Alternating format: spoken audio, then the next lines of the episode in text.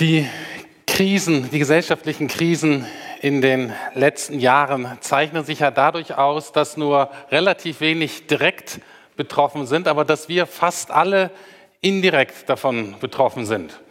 Das war bei der Finanzkrise so, das war bei der Flüchtlingskrise so und das ist jetzt auch während der Corona-Krise so.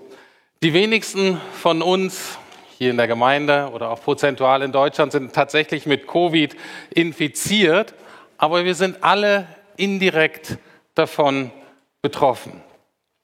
Wir können uns nicht mehr so mit Freunden und Verwandten treffen. Unsere Freizeitaktivitäten, je nachdem, was wir machen, sind radikal eingeschränkt oder wir können sie gar nicht mehr wahrnehmen.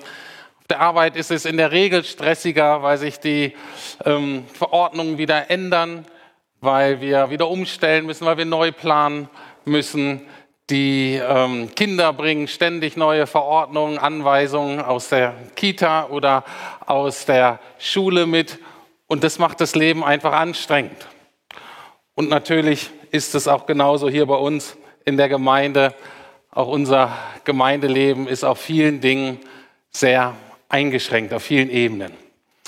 Und dabei ist aber deutlich, dass es nicht also dass das Problematische nicht ist so die Belastung oder die Intensität ähm, der Herausforderung des Einzelnen. Wenn ich zum Beispiel jetzt an das Thema Krankheit denke, dann beschäftigt mich zurzeit vielmehr die Krebskranken, die wir zurzeit in der Gemeinde haben, als jetzt äh, Leute, die eventuell mit Covid infiziert ist. Aber was uns zu schaffen macht, ist, dass das jetzt weiter anhält. Es ist praktisch so diese Dauerbelastung und auch die Unsicherheit, die Ungewissheit, wie geht das nun weiter. Das ist so ein bisschen wie dieser tropfende Wasserhahn, der einen nach und nach einfach fertig macht.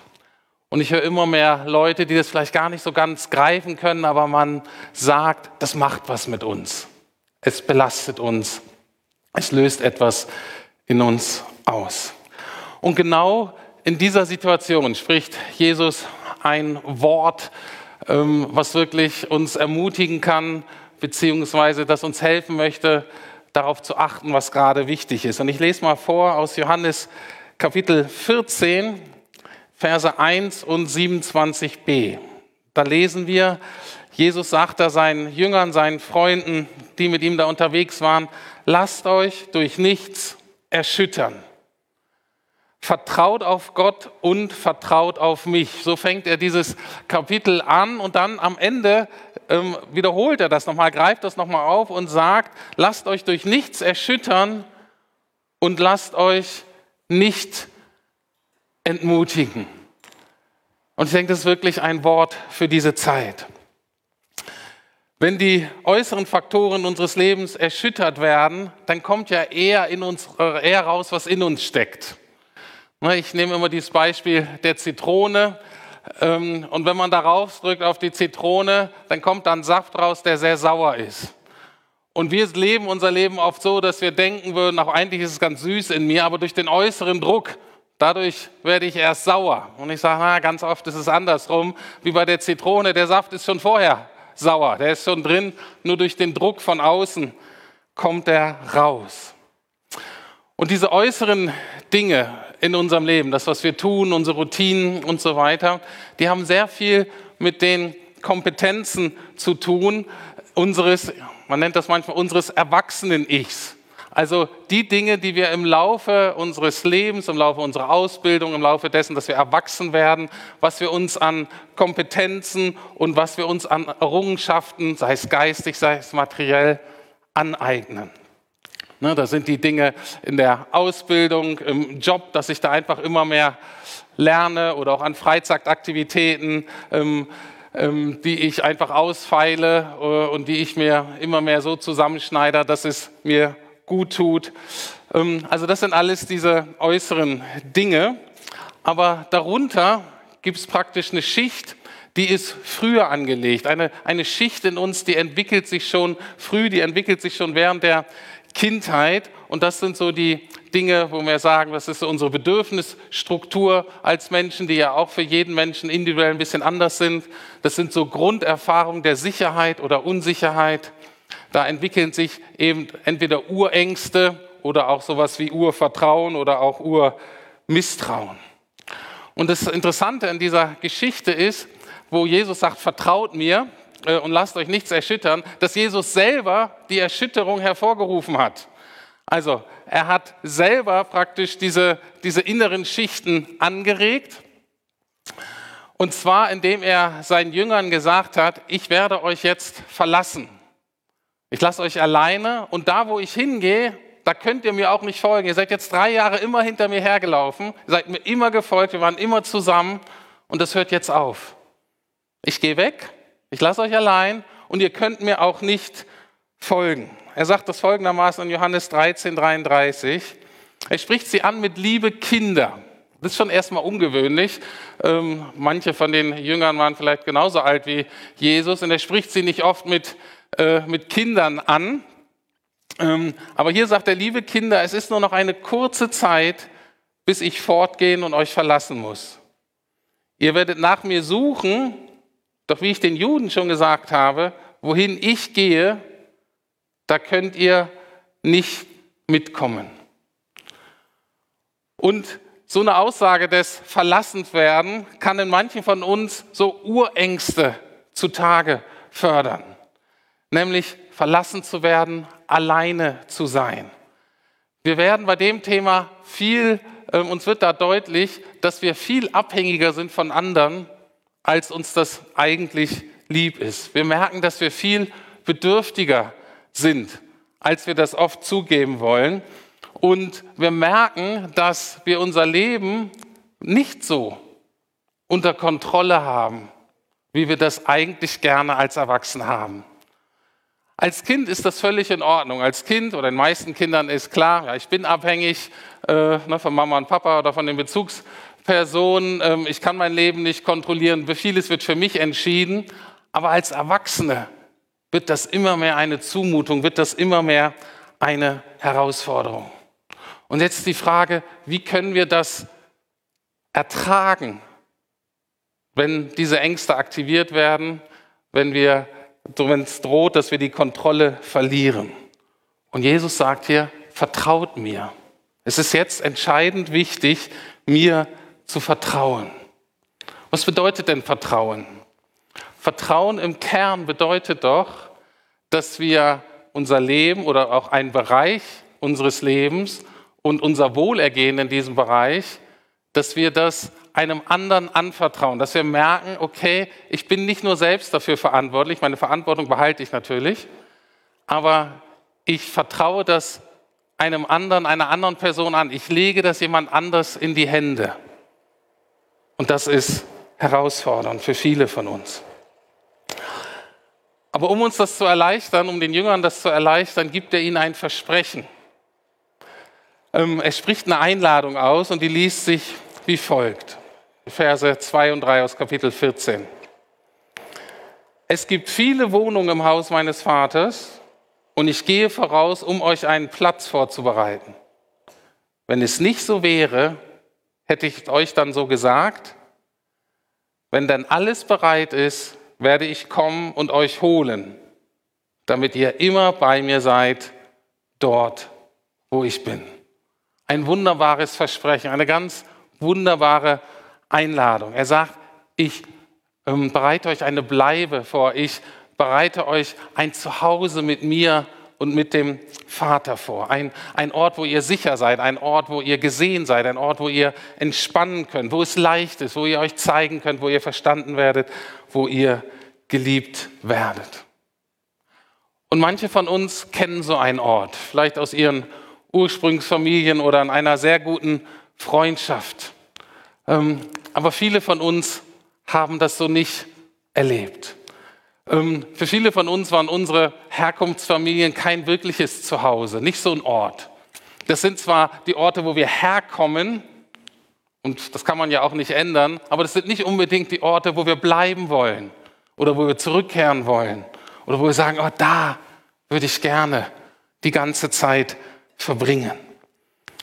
Vielleicht war dein Zuhause eher geprägt durch Stress oder durch Streit oder vielleicht auch so ein kaltes, gleichgültiges Nebeneinander. Man kam nicht wirklich zueinander, es war kein Miteinander. Vielleicht war auch eher Kälte und Gleichgültigkeit. anstatt so eine Wärme und Verbundenheit. Und vielleicht ist es jetzt auch so in den Beziehungsgeflechten, in denen du so bist. Aber ist egal. Die Einladung von Jesus geht an uns alle. Sie gilt für uns alle. Egal wie es gerade aussieht, Jesus sagt dir und mir, ich lade dich zu mir ein nach Hause, zu Papa und zu mir. Da bist du sicher und da wird auch letztlich alles gut, auch wenn jetzt noch nicht alles gut ist. Und obwohl die perfekte Erfüllung dieses Versprechens, dieser Einladung erst in der Zukunft liegt, gilt die Einladung deswegen schon auch dennoch heute. Wir haben uns bewusst gemacht, dass ähm, wenn Johannes sagt, ich gebe euch das ewige Leben, dass das ewige Leben schon jetzt beginnt. Schon jetzt gilt die Einladung, beim Vater sein zu können. Aber, und das macht Jesus auch klar, die Gemeinschaft mit dem Vater oder zu Jesus, zum Vater nach Hause zu kommen, deine Bleibe zu haben, hat eine Bedingung. Und die nennt er in Vers 6. Da sagt er den bekannten Satz, ging es um die Diskussion, na, wo gehst du denn hin? Wir wissen ja nicht, wo du hingehst. Wie ist denn da der Weg? Wie kommen wir denn dahin? Und Jesus ähm, passt zu dem ersten Lied, was wir heute gesungen haben. Ne? Wir schauen auf den Sohn. Und Jesus sagt mal, ist doch klar, wie er da hinkommt. Nämlich so, ich bin der Weg, die Wahrheit und das Leben. Niemand kommt zum Vater außer durch mich. Jesus sagt hier nicht, ich bin ein Weg zum Vater, das wäre ja völlig okay, dann würden wir sagen, ja, Jesus ist ein Weg und es gibt noch viele andere Wege, das wäre für unsere Kultur viel annehmbarer. Jesus sagt ganz deutlich, ähm, ich bin der einzige Weg zu Gott. Niemand kommt zum Vater außer durch mich. Das ist sehr herausfordernd für unsere Kultur. Wir empfinden oder viele von uns empfinden das so als unfair, wenn man da irgendwelche Leute ausgeschlossen wird, wenn man sagt, Mensch, was ist mit den Atheisten oder mit denen in den anderen Religionen, dass die dann nicht zum Vater kommen können, das, ähm, das belastet uns. Ähm, das ist natürlich eine sehr komplexe Diskussion, die will ich auch gar nicht ganz eröffnen, aber ich möchte aus dem Kontext jetzt einen Aspekt herausgreifen, der meines Erachtens oft übersehen wird. Ich bin davon überzeugt, dass viele Menschen gar nicht das wollen, was Jesus da im Angebot hat. Die Menschen haben ja alle möglichen Vorstellungen von Gott und wie es nach dem ähm, Leben auf dieser Welt irgendwie weitergeht und das ist ja auch in Ordnung. Natürlich muss uns auch klar sein, und ich hoffe, es ist uns klar, ähm, dass aber nicht alle diese Vorstellungen gleich realisiert werden können, dass die alle gleich wahr sein können. Praktisch kein Wunschkonzert, wir sagen, bei mir ist es aber so. Und dann denkt man, man könnte das selbst realisieren. Nein, so ist es nicht. Aber nochmal gesagt, auch das, was Jesus hier anbietet, ist wirklich nicht für alle attraktiv. Warum nicht? Wenn Gott unser Vater ist und wenn Gott und Jesus uns zu sich nach Hause einladen, dann muss uns klar sein, dass er auch da ist. Dass es Hauptsache darum geht, hauptsächlich darum geht, dass Gott auch da ist, dass Gott gegenwärtig ist. Und einem Gott nahe zu sein, die ganze Zeit, ist ja wirklich nur attraktiv, wenn ich diesen Gott liebe und wenn ich ihm vertraue. Und deswegen geht es bei dieser Diskussion aus Jesu Sicht nicht darum, ob wir jetzt ewig Urlaub machen können oder ob ich da alle meine Wünsche erfüllt kriege im nächsten Leben und ob ich entscheiden kann, ob da Palmen an meinem Strand sind ähm, oder nicht, sondern es geht darum, in die Einladung in eine vertrauensvolle Liebesbeziehung zu Gott. Und die ist ja wirklich nur attraktiv, wenn ich die Person auch mag. Und sonst würde ich zumindest lieber auf Abstand gehen. Das ist die Einladung nach Hause, es ist die Einladung in die Nähe zu Gott, in die Geborgenheit bei Gott. Das hört sich schön an, es ist auch schön, aber es ist für viele von uns, glaube ich, auch eine Herausforderung. Und wie so oft formuliert Petrus diese Herausforderung total gut. Er sagt nämlich, ein bisschen vorher, aber es ist Teil dieser Diskussion, er sagt, Herr, Warum kann ich nicht jetzt schon mitkommen? Ich bin bereit, mein Leben für dich hinzugeben. Was sagt Petrus hier? Petrus sagt, ich will nicht zurückbleiben. Ich will auch nicht warten, bis du wiederkommst. Ich will nicht lernen zu vertrauen. Ich will nicht die Kontrolle jetzt abgeben und hoffen, dass du das dann irgendwie gut machst. Petrus ist jemand, und ich glaube, viele können sich damit identifizieren, der sich weigert, der einfach, dem sich innerlich alles sperrt. Seine eigene Hilflosigkeit und die Abhängigkeit von Jesus zu akzeptieren, zu umarmen. Es ist herausfordernd. Und ich glaube, manche von euch haben bisher bei der Predigt schon gedacht, hör mal zu, Pastor, jetzt hör mal auf mit diesem Psychokram. Ne, geht es um Ängste, geht es um Gefühle, geht es um Bedürfnisse, geht um Abhängigkeit. Ich brauche doch jetzt hier eine inspirierende Predigt und keine Einladung zu so einer Selbsthilfegruppe.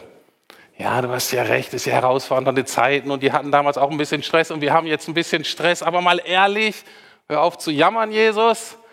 Zusammen wuppen wir das. Lass uns das doch anpacken. Zusammen kriegen wir das schon hin. Jesus reißt dich zusammen. Und ihr müsst euch jetzt nicht melden. Ich weiß nicht, wer so gedacht hat. Ähm, wie gesagt, mit Petrus seid ihr auch in guter Gesellschaft. Ähm, und natürlich ist es auch nicht falsch, so zu denken. Einerseits, natürlich gibt es einerseits auch gerade jetzt viel zu tun. Die Frage ist aber, und das ist immer die Frage, ist das, was wir tun, kommt das aus einer inneren Kraftquelle heraus? Oder tun wir das eigentlich, um diese tieferen Fragen in unserem Leben eben zu verdrängen, sie nicht anzuschauen, uns nicht damit beschäftigen zu müssen? Und bei Petrus wissen wir, für Petrus kam noch eine Zeit, wo er mega aktiv war, wo er total wichtig war, wo er eine ganz zentrale Person war, um die Gemeinde Jesu aufzubauen. Absoluter zentraler Player. Und am Ende durfte er sogar für Jesus sterben. Großartig. Vielleicht darfst du das auch mal. Ich weiß nicht, ob das dein Ziel ist. Aber Petrus hat das gekriegt. Aber jetzt in diesem Moment mutet Jesus Petrus zu, jetzt ist nicht die Zeit. Und Jesus konfrontiert Petrus ganz bewusst mit seiner Schwäche, mit seinem Versagen, mit seiner Hilfsbedürftigkeit. Und er antwortet nämlich folgendermaßen, du willst dein Leben für mich hergeben? Ich sage dir, noch bevor der Hahn kräht, wirst du mich dreimal verleugnen. Du willst für mich sterben? Du willst durch deine Aktion die Welt retten? Mein Petrus, du hast die Reihenfolge völlig durcheinander gekriegt. Und Jesus macht ihm klar, Jesus macht uns immer wieder klar, du musst zuerst empfangen, was ich für dich getan habe, bevor du etwas für mich und andere Menschen und die Welt tun kannst. Du musst erst etwas empfangen. Und die Frage ist, na, was musste Petrus denn empfangen und was müssen wir empfangen? Und da ist die Antwort wie letzte Woche. Es ist der Heilige Geist. Jesus sagt im Verlauf des Kapitels, ich werde euch eben nicht als hilflose Weisen zurücklassen. Ich komme zu euch. Und der Vater wird euch an meiner Stelle einen anderen Helfer geben, der für immer bei euch sein wird. Ich werde ihn darum bitten. Was ich euch zurücklasse, ist Frieden. Ich gebe euch meinen Frieden, einen Frieden, wie ihn die Welt nicht geben kann. Was er hier sagt, ist relativ einfach, obwohl die Jünger das nicht verstanden haben, was das wirklich bedeutet. Auch da mussten sie vertrauen. Aber Jesus sagt, wird alles gut werden. Ich lasse euch nicht verweist zurück, weil ich, die zweite Person der Gottheit, ich gehe zwar, aber ich schicke euch den Heiligen Geist, Gott, den Heiligen Geist, die dritte Person der Gottheit. All denen, die mir glauben, all denen, die mir vertrauen schicke ich ihn quasi als mein Ersatz, als mein Stellvertreter.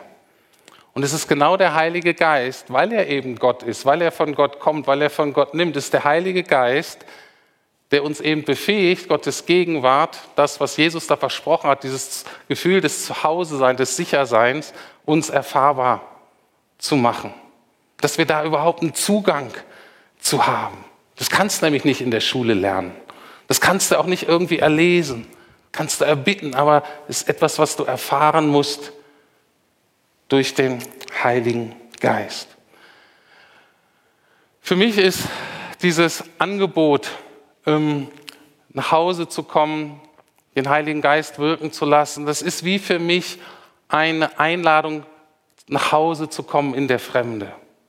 Gottes Gegenwart jetzt zu erleben, ist wie, ähm, du bist zwar in der Fremde, draußen ist irgendwie viel unbekannt und stressig, aber dennoch ist es wie zu Hause zu sein. Dennoch ist es okay.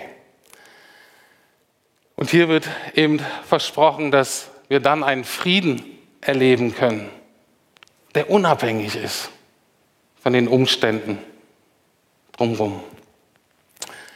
Und jetzt natürlich die Frage, wie setzen wir denn die Wirkung des Heiligen Geistes frei? Was können wir dazu tun, wenn uns das geschenkt wird? Ähm, wie können wir das annehmen, wie können wir das aufnehmen?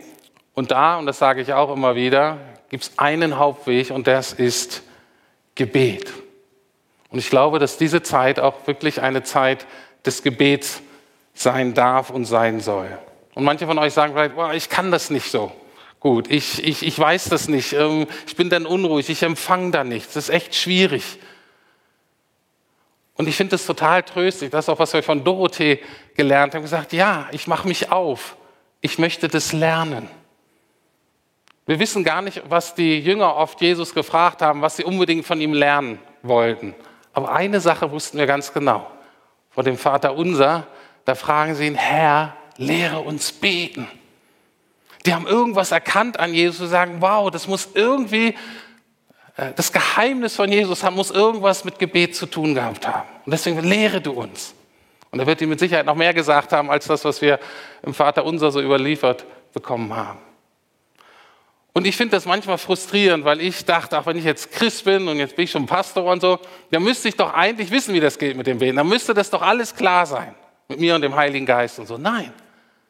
Und es ist frustrierend einerseits und andererseits finde ich das total entlastend und ermutigend. Sagen, ja, ich darf alles lernen.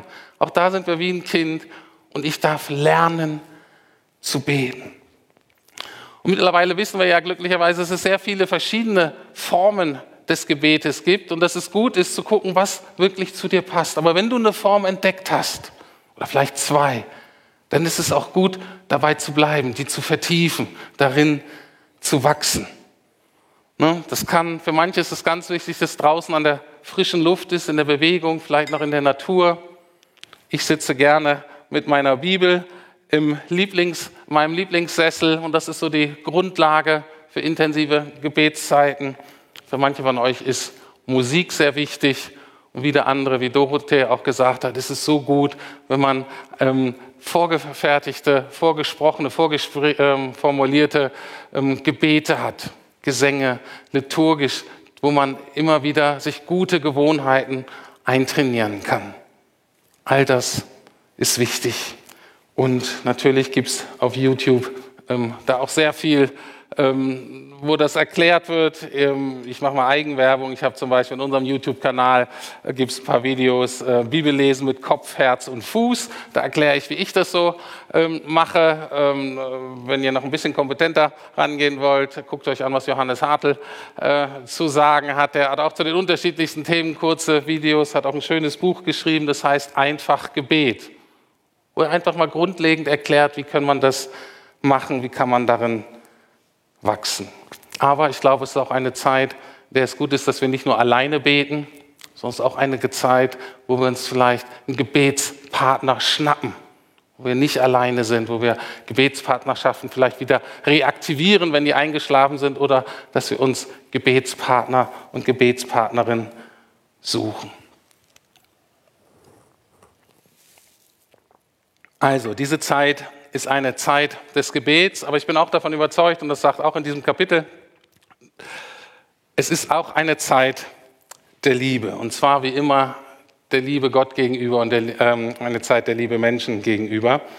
Gott gegenüber, in Johannes 14, Vers 15 sagt Jesus einen ganz einfachen Satz. Wenn ihr mich liebt, werdet ihr meine Gebote halten.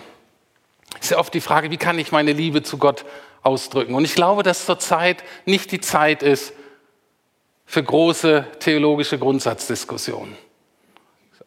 Ich glaube, dass zurzeit eine Zeit ist des einfachen kindlichen Gehorsams. Was du von Gott als richtig erkannt hast, das ist alles Entscheidende, zu sagen, das versuche ich zu leben. Kein Kadavergehorsam, aber ein einfacher kindlicher Gehorsam.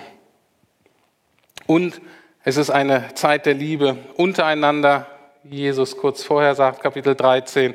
Ich gebe euch ein neues Gebot, liebt einander, ihr sollt einander lieben, wie ich euch geliebt habe.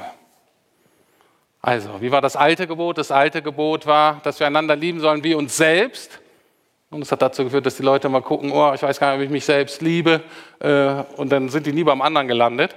Ähm, davon hat uns Jesus jetzt befreit, von dieser Selbstanalyse. Ähm, und hat gesagt, darum geht es gar nicht mehr. Es geht darum, liebt einander, wie ich euch geliebt habe. Und ich glaube auch, dass diese Liebe gerade sehr einfach, sehr praktisch sein darf und soll. Keine großen theologischen, philosophischen äh, Gedankengebäude, sondern eine ganz einfache, praktische Liebe. Zum Beispiel die Unterstützung von Helmut Diefenbach und Team am Kotti. Ne, das war vor der Corona-Krise, war der Kotti, wenn du damals zur richtigen Zeit den richtigen Leuten dich getroffen hast, schon sehr herausfordernd ähm, und wirklich ähm, prekär im höchsten Maße.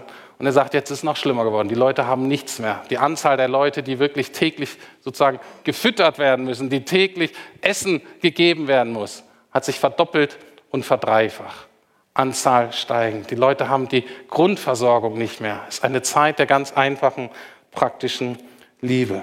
Aber ich glaube auch für uns, für unser Miteinander, es ist eine Zeit der Freundlichkeit, der Barmherzigkeit, der Aufmerksamkeit. Und natürlich kann ich nicht in jede Paarbeziehung gucken, aber ich habe gerade auch so das Gefühl, wahrscheinlich für die nächsten Wochen und Monate ist vielleicht nicht unbedingt die Zeit für Grundsatzdiskussionen sondern eine Zeit ähm, des Vergebens, der ganz praktischen, ermutigenden Worte und praktischen Liebesbeweise. Nicht alles auf die Goldwaage legen, nicht alles zu analysieren, das Beste vom anderen denken und zu sagen, okay, wir reden vielleicht noch mal anderen Mal darüber, aber jetzt möchte ich etwas Gutes tun. Soweit. Zum Ende noch mal Kurze Zusammenfassung. Jesus lädt uns ein, hier und heute, so wie er damals Petrus und seine Jünger eingeladen hat, ihm zu vertrauen. Er sagt, lasst euch durch nichts erschüttern und vertraut mir. Anders ausgedrückt, holt eure Ruhe und eure Sicherheit in der Beziehung zu mir, gerade in diesen herausfordernden Zeiten. Und ich glaube, dass das ein großartiger Beitrag wäre, den wir als Gemeinde zu dieser Krise ähm, beitragen könnten, um es besser zu machen, um Teil der Lösung zu sein. Wenn die 400, 500 Leute sagen, Mensch, Lukas Gemeinde ist meine Gemeinde, wenn wir diese Einladung annehmen würden, gerade in diesen Zeiten, regelmäßig zu ihm zu kommen, zu beten und ganz praktisch zu lieben. Das würde etwas verändern. Und meine Frage ist, bist du dabei? Das würde mich persönlich sehr freuen, aber vor allen Dingen freut es mich um Jesu willen und um dieser Stadt willen. Amen.